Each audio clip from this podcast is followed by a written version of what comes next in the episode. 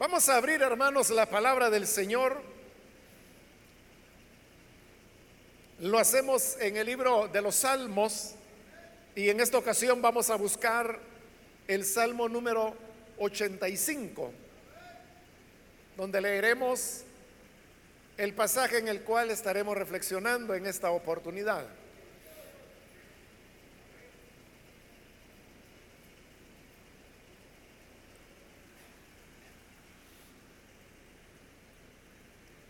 La palabra de Dios en el libro de los Salmos, Salmo 85, versículo 1 en adelante, Señor,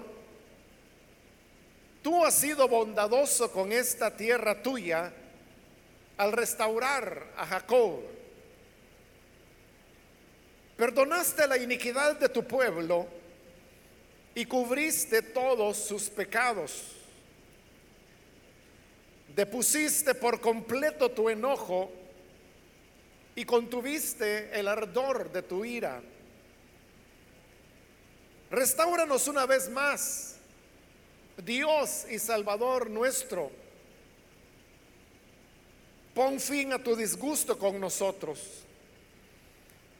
¿Vas a estar enojado con nosotros para siempre? ¿Vas a seguir eternamente airado, no volverás a darnos nueva vida para que tu pueblo se alegre en ti. Muéstranos, Señor, tu amor inagotable y concédenos tu salvación. Hasta ahí vamos a dejar la lectura. Pueden tomar sus asientos, por favor.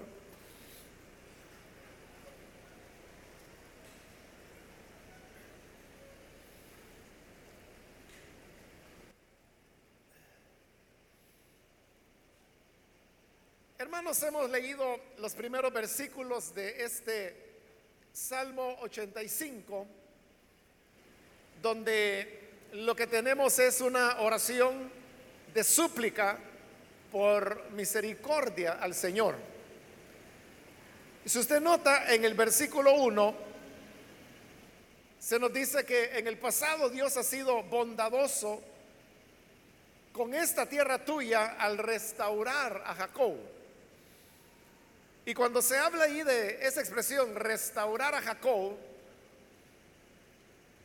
muchos han entendido que ahí se está haciendo una referencia a la restauración de Israel después de la deportación a Babilonia.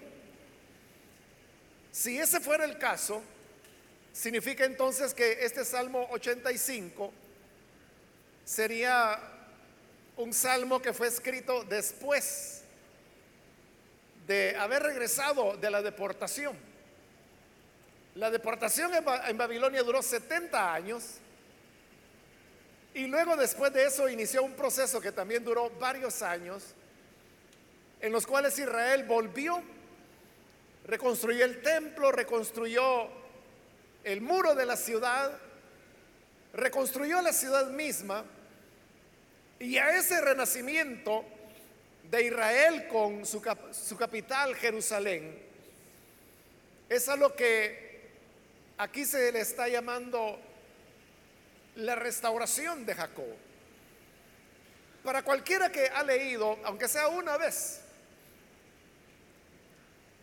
los libros del Antiguo Testamento, sabrá que la deportación a Babilonia vino como una consecuencia de la reiterada rebelión de Israel contra los designios de Dios, principalmente en lo tocante al tema de la idolatría. Por mucho que Dios les exhortó y les demostró que no había más que un único Dios verdadero. Israel fue bastante empecinado en volcarse a cultos, a dioses y diosas de las naciones que le rodeaban y que nunca pudieron darles una auténtica respuesta y mucho menos un camino de bendición y de paz. Por el contrario, todo en ellos fue un deterioro continuo que se fue profundizando hasta que llegó un momento en que ya sin remedio tuvo que producirse la deportación. Y así es como Israel va cautivo durante 70 años a Babilonia. Y sin duda que todo esto había ocurrido como una corrección al pecado que ellos habían cometido. Eso Dios se lo había anunciado a Israel muchas veces a través de los profetas. La insistencia que debían arrepentirse, pero no lo hicieron. De manera que la deportación y la destrucción de Jerusalén y de Israel en general fue el producto del pecado. Después de los 70 años, Israel volvió su rostro a Dios. Ahí en el libro del profeta Daniel encontramos la oración intercesora que el profeta hizo en la cual él confiesa los pecados de Israel y reconoce que lo que les había llevado hasta esa deportación era precisamente su rebelión. Entonces Dios mostró su misericordia y es así como comienza el retorno hasta, como decíamos hace un momento, que la restauración es completada. Ahora, eso ya había pasado y en el Salmo se hace referencia a eso como un perdón que Dios había otorgado en esa restauración. Por eso es que el versículo 1, cuando dice, Señor, tú has sido bondadoso con esta tierra tuya al restaurar a Jacob, se está haciendo énfasis en la bondad de Dios. Una bondad que se había manifestado al restaurar a Israel. Pero no solamente lo había restaurado, sino que en el versículo 2 dice, perdonaste la iniquidad de tu pueblo. Ese era el asunto esencial en esta historia que estamos presentando, y es que Israel había pecado, pero al arrepentirse, Dios había mostrado su bondad para perdonarles ese pecado y entonces poder ser restaurados. Solamente este versículo y medio que hemos leído nos muestra entonces que hay una relación entre el pecado y la corrección. Pero luego nos muestra también otra relación que es entre el arrepentimiento y la bondad de Dios. Esta bondad de Dios se manifiesta en el perdón de pecados y en la restauración. Se añade en el versículo 2 la última frase donde también dice, y cubriste todos sus pecados. Recordemos que el cubrir los pecados que es esa expresión que se usa en el Antiguo Testamento, equivalía al tema de, de la expiación. La expiación por el pecado, que realmente, como lo explica el libro de Hebreos, no era una expiación que pudiera quitar el pecado, porque expiar lo que significa es esto que dice ahí, cubriste los pecados. Eso, hermanos, es como que usted barre su casa, pero entonces toda, todo el polvo que ha barrido lo mete debajo de los muebles. Y entonces ya no se ve. Si llega un visitante, verá su casa limpia. Ya no ve el polvo y la basura porque usted la ha cubierto, está debajo de los muebles. Pero está. Y eso es lo que ocurre con la expiación. que en la expiación lo que Dios hace es que cubre nuestro pecado. Pero ahí está. Es solamente por el sacrificio de Cristo y por la sangre que Él derramó que podemos tener la limpieza real de nuestros pecados. Es cuando Dios anula los pecados, como dice la escritura, que estos son crucificados juntamente con Él. Y entonces quedan desechos a los ojos de Dios. Y Dios dice en su palabra, nunca más me volveré a acordar de ellos. Entonces lo que hacía la expiación, o como lo dice claramente el Salmo, cubriste sus pecados. Era solamente quitarlos de la vista de Dios. Y al quitarlo de la vista de Dios, eso permitía que hubiera una relación entre Dios y su pueblo sin mayores problemas, porque estaba oculto el objeto de su desobediencia.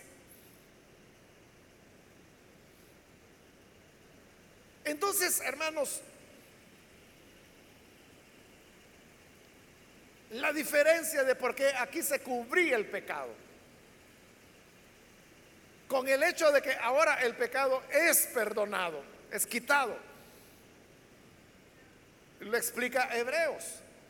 Y es de que acá, en esta época, lo que se utilizaba era la sangre de los sacrificios, que podían ser corderos, cabritos, reses, aves, pero esa sangre, explica Hebreos, no podía quitar el pecado, solamente lo cubría. Pero cuando el Hijo de Dios viene y es crucificado, Él derrama su sangre.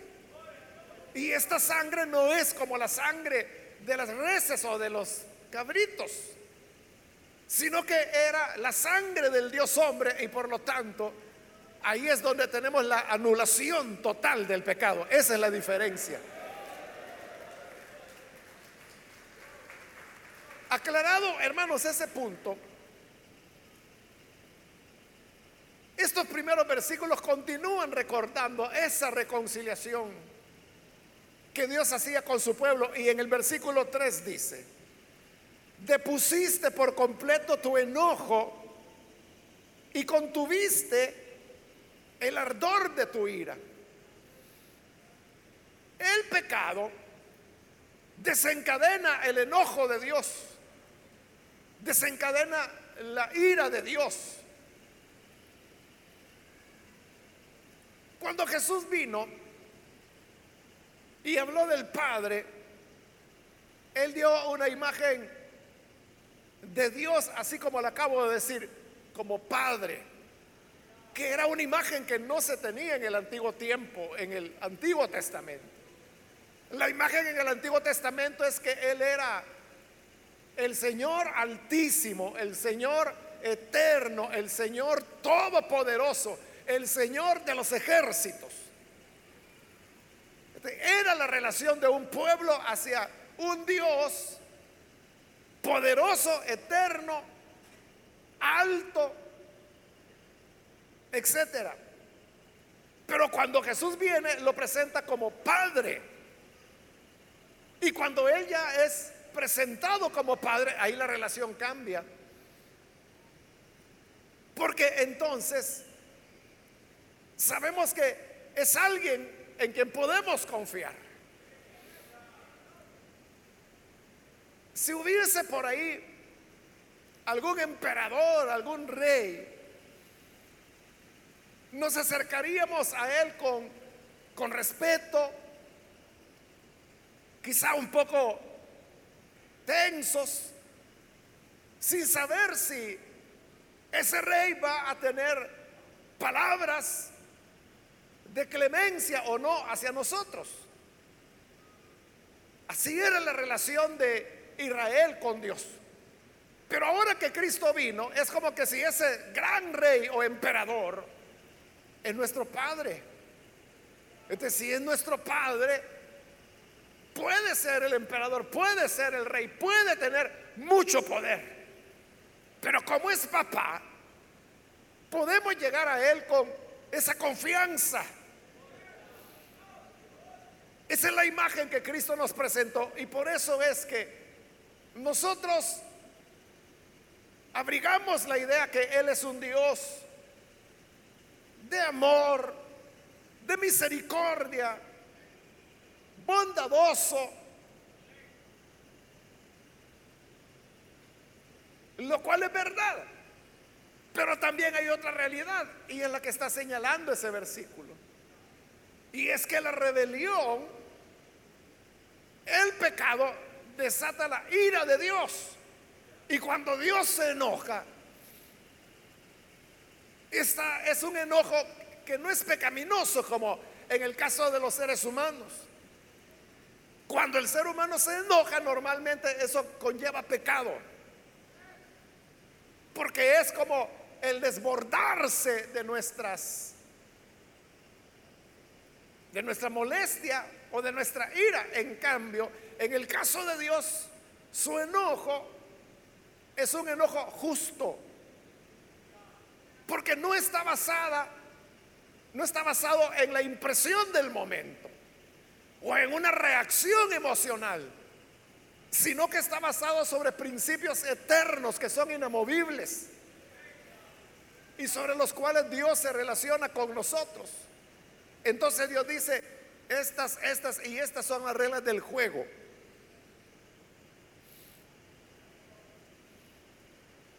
Y cuando vemos eso, hermanos,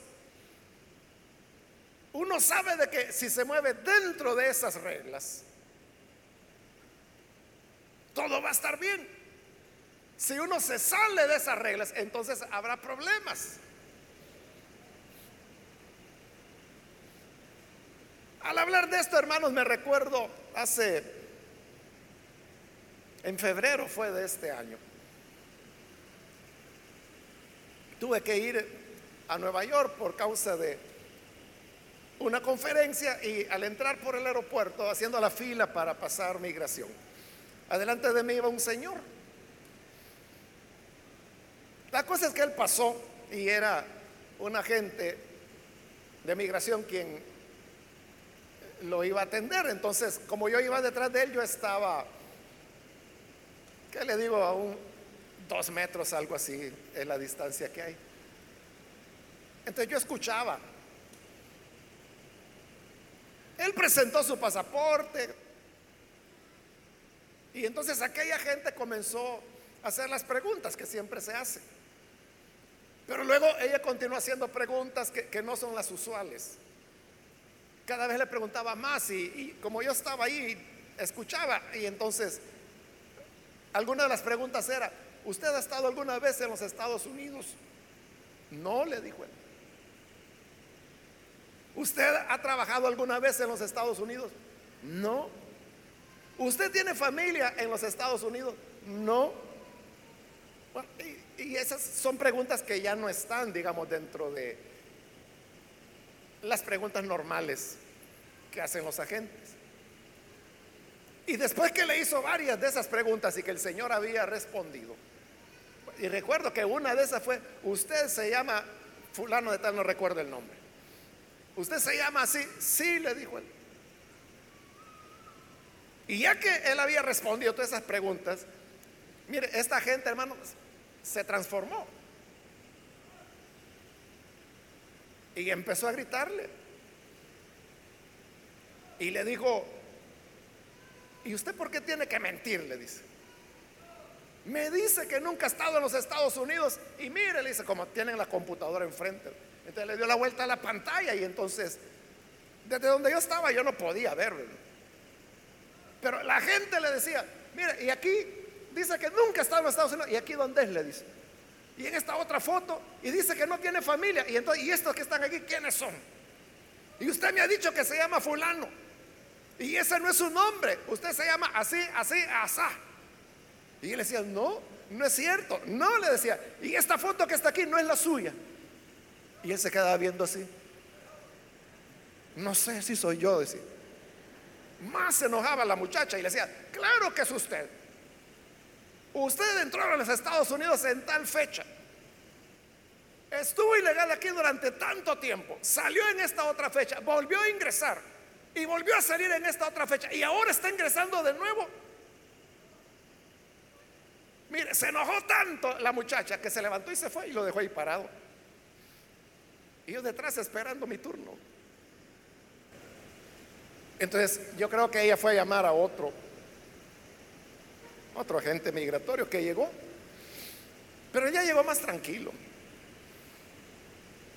Y le comenzó a decir, y yo, como le digo, yo estaba oyendo. Pero a mí me sorprendió porque, o sea, todo, todo lo que este hombre estaba diciendo, todo era mentira, ahí todo era delito, ahí perfectamente lo hubieran mandado a la cárcel.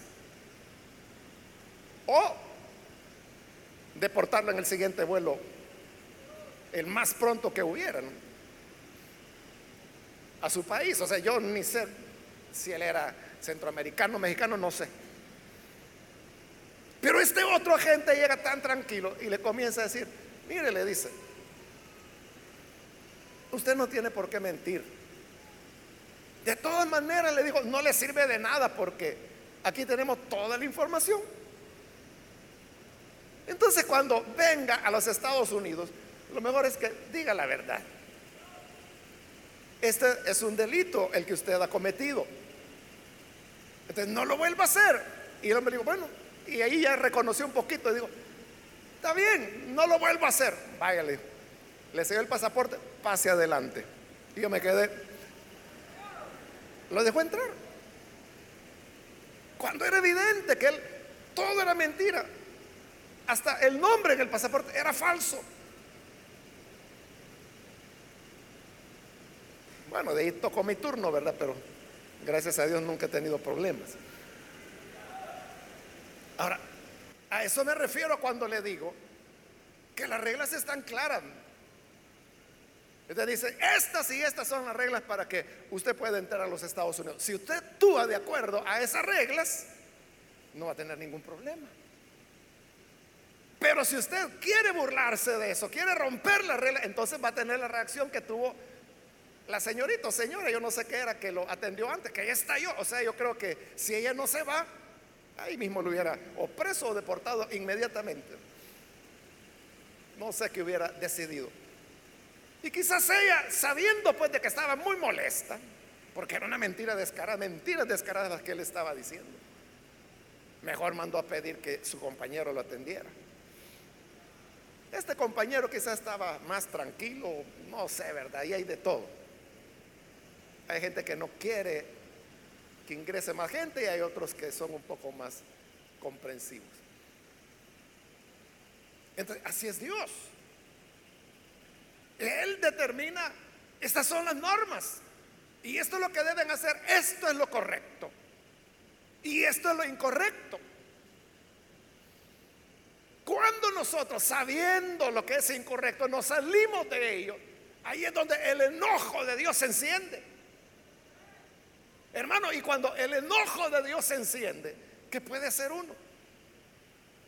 ¿Qué puede hacer uno para tranquilizarlo? O sea, uno no le puede decir, Dios, tranquilo, respira hondo, cuenta hasta ocho, tómate una tacita de, de, manzanilla con miel. uno no le puede decir eso a Dios. Por lo que dije que Dios no está actuando emocionalmente, ni está actuando en base a una reacción, a una situación imprevista, porque recuerde que todo cuanto sucede, Él lo sabe y lo conoce de antemano. Por lo tanto, Él no es sorprendido por nada ni por nadie. Entonces no es la reacción ante una cuestión incómoda, porque Dios ya sabe que eso va a ocurrir es el actuar sobre su justicia. Y ahí viene la gran maravilla del amor de Dios cuando dice el versículo 3, depusiste por completo tu enojo. No que lo quitó un poquito, sino que lo depusiste por completo, quitó el enojo. Contuviste el ardor de tu ira ¿Y Dios por qué hace eso? De contenerse. Es porque su pueblo está arrepentido y está pidiendo perdón. Entonces ahí tenemos, en estos tres versículos, hermanos,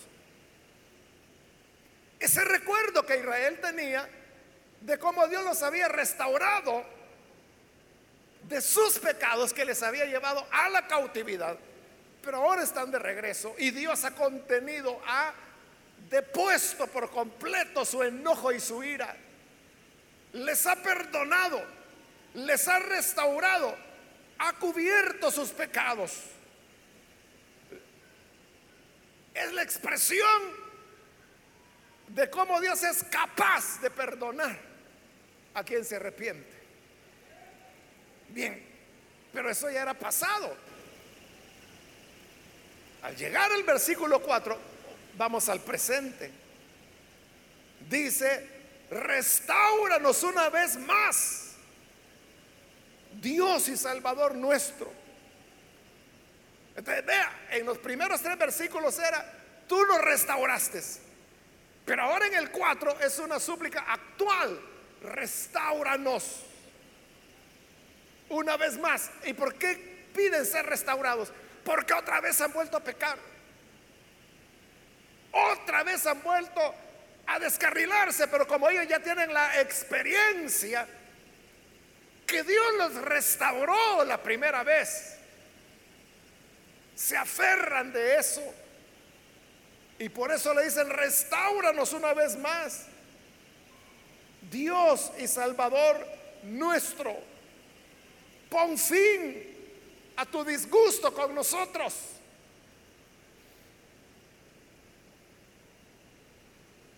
Creo, hermanos, que si no todos, la mayor parte de los que estamos aquí,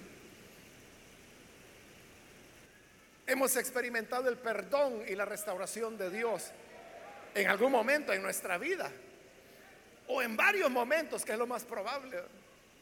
No solo por el día, cuando creímos en Jesús y le recibimos como Salvador. Ese fue el día glorioso cuando nuestro pasado fue perdonado por la sangre del Hijo de Dios. Nacimos de nuevo a la esperanza y a la vida eterna.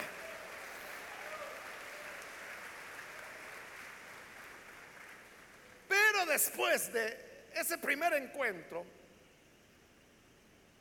vienen nuestras sucesivas rebeliones porque hay en nosotros la naturaleza pecaminosa que siempre nos tienta y nos inclina a hacer el mal. es cuando otra vez volvimos a fallar, es donde el Salmo nos da su gran enseñanza. Y la enseñanza es que así como en el pasado, Él nos restauró. Hoy podemos invocarle de nuevo, como dice el 4, restauranos una vez más. Una vez más, Dios y Salvador nuestro, pon fin a tu disgusto con nosotros. Si Dios ya tuvo misericordia, puede volverla a tener si hacemos lo mismo que hicimos la primera vez. ¿Y qué hicimos la primera vez? Fue reconocer que andábamos lejos de Dios, que hacíamos la voluntad de la carne y no la voluntad del Señor. Y al arrepentirnos, Él vino, contuvo su ira, depuso totalmente su enojo nos perdonó, nos limpió, nos redimió, nos restauró. De igual manera, si hoy de nuevo nos encontramos distantes de Dios, sabemos que Él no está contento con nosotros. Como dice ahí, tu disgusto con nosotros. tenemos la certeza que Él está disgustado con nosotros. Entonces, si así son las cosas, podemos pedirle, restauranos una vez más. Volver a los pasos del principio, que es el, los pasos del arrepentimiento, el reconocimiento que nos alejamos de Él, que conociendo su voluntad, conociendo sus reglas, nos apartamos.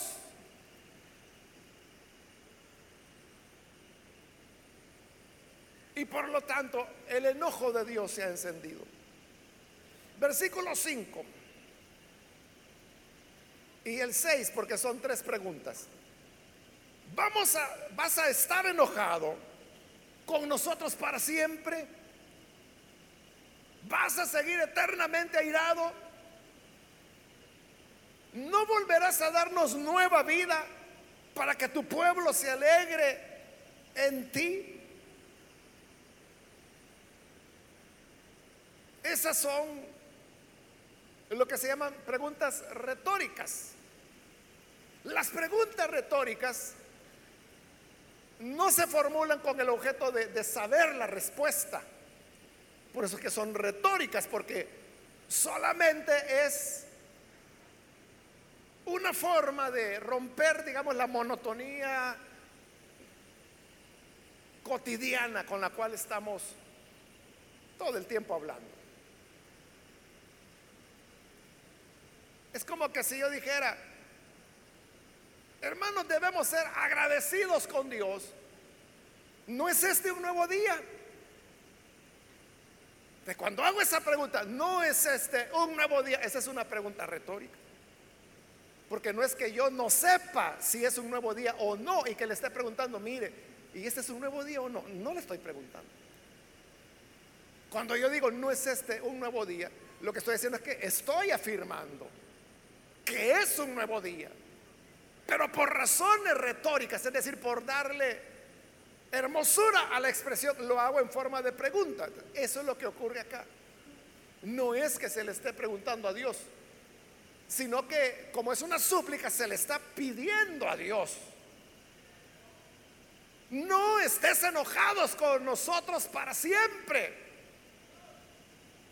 No sigas eternamente airado vuelve a darnos nueva vida para que tu pueblo se alegre en ti. Eso es lo que está diciendo. Pero claro, es un salmo. Los salmos, hermanos, podían ser tres, tres cosas diferentes. Podían ser poemas. Podían ser letras de cantos cuya música se perdió con, con el tiempo. Y tercero, podían ser oraciones que se escribían. Por ejemplo, esta es una súplica colectiva, se llama, porque es una, un salmo que podía ser usado por la congregación. Porque es el pueblo expresándose delante de Dios. Así es como los judíos rezan hasta el día de hoy. Los judíos no oran, ellos rezan, porque lo que hacen es repetir de memoria salmos como este. Entonces, la enseñanza del salmo es que le invocamos a Él para que vuelva a perdonarnos. Y el versículo 7 cierra el pensamiento diciendo, muéstranos Señor tu amor inagotable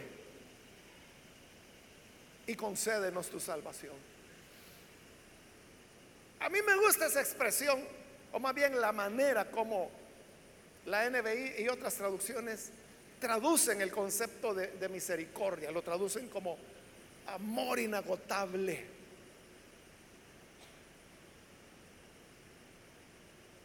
Es un amor que nunca se agota. Dios nunca deja de amar a su pueblo que le teme siempre está ahí.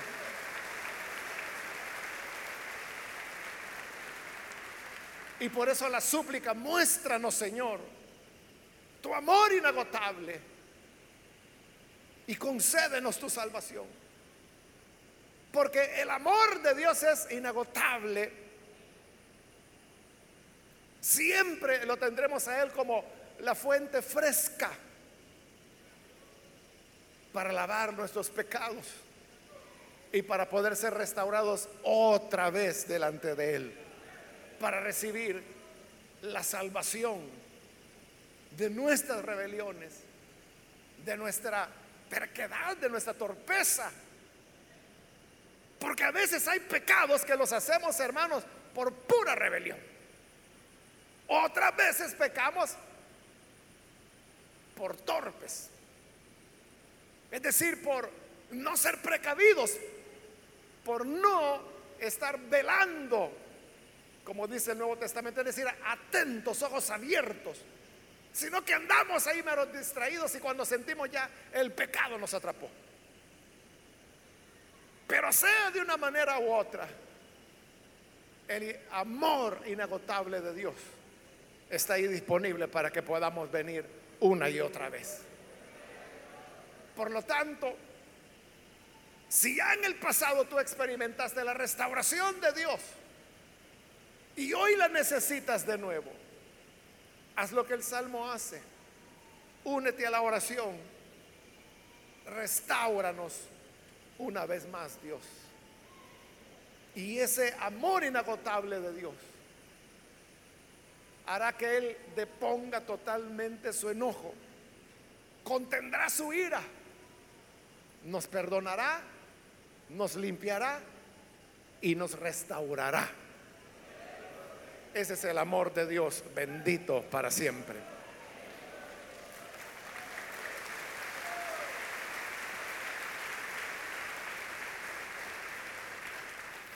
Vamos a cerrar nuestros ojos. Y yo quiero ahora invitar, antes de hacer la oración, aquellas personas, amigos o amigas que todavía no han recibido al Señor Jesús, mas usted ha escuchado la palabra de Dios. Yo quiero invitarle para que usted no vaya a dejar pasar esta oportunidad. Y si usted necesita de ese amor inagotable de Dios, quiero animarle para que pueda venir y pueda recibir la gracia que solamente Él ofrece. ¿Hay alguna persona, algún amigo, amiga que por primera vez viene para recibir al Señor? Le voy a invitar donde está, por favor, póngase en pie. En señal que usted desea invocar ese amor inagotable de Dios. Él está dispuesto a perdonar y a restaurar. Mas espera de nosotros que haya la humillación y el perdón. Muy bien, aquí hay un hombre que pasa, Dios lo bendiga, bienvenido. Otra persona que necesita venir puede ponerse en pie en el lugar donde se encuentra con toda confianza, póngase en pie. Bien, acá hay una joven, Dios la bendiga, bienvenida también. Alguien más que necesita venir, póngase en pie, por favor, para que podamos orar por usted.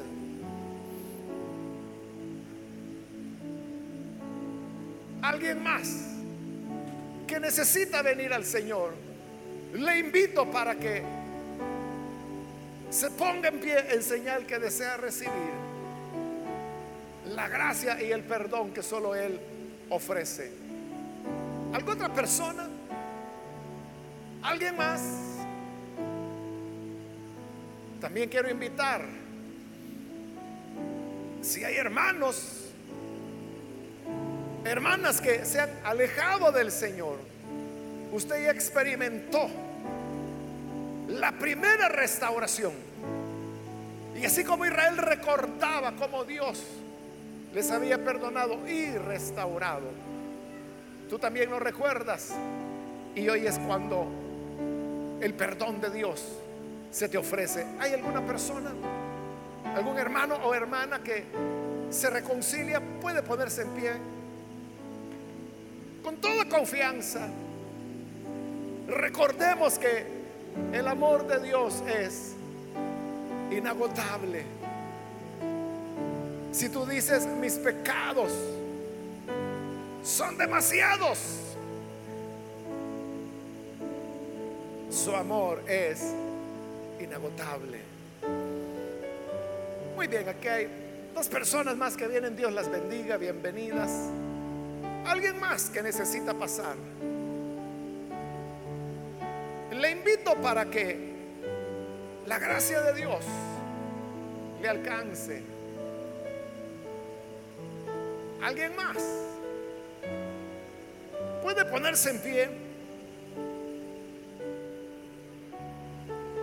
Voy a finalizar la invitación y hago ya el último llamado. Si hay alguien más que necesita venir al Señor por primera vez. Bien, aquí hay otro hombre, Dios lo bendiga.